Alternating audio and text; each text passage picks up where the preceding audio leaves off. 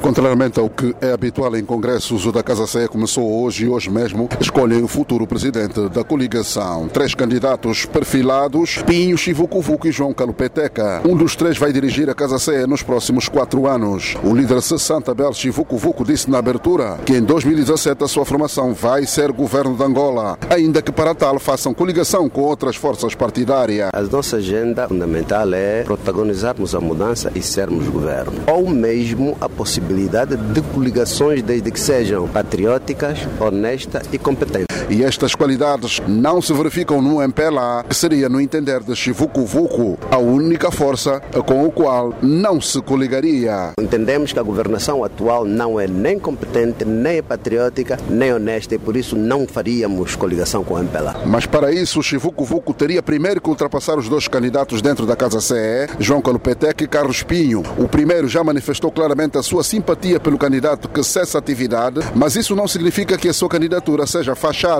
Quem assim pensa, diz Calupeteca, é ignorante político. Os nossos amigos que ingenuamente me criticaram, eu só tenho a lançar isto, que uma candidatura não é só substituir o chefe. Realmente existe esta ingenuidade política que está a um passo da ignorância política que leva também à intolerância política. O terceiro candidato, Carlos Pinho, protestou no primeiro dia do Congresso pelo tempo que lhe foi concedido relativamente ao candidato Chivuco Reparada que foi a injustiça, Pinho usou como exemplo para desmistificar suposta fachada nas candidaturas à presidência. Diziam que eram candidaturas de teatro. Está aqui visto com esta reclamação, acha que é uma candidatura de teatro?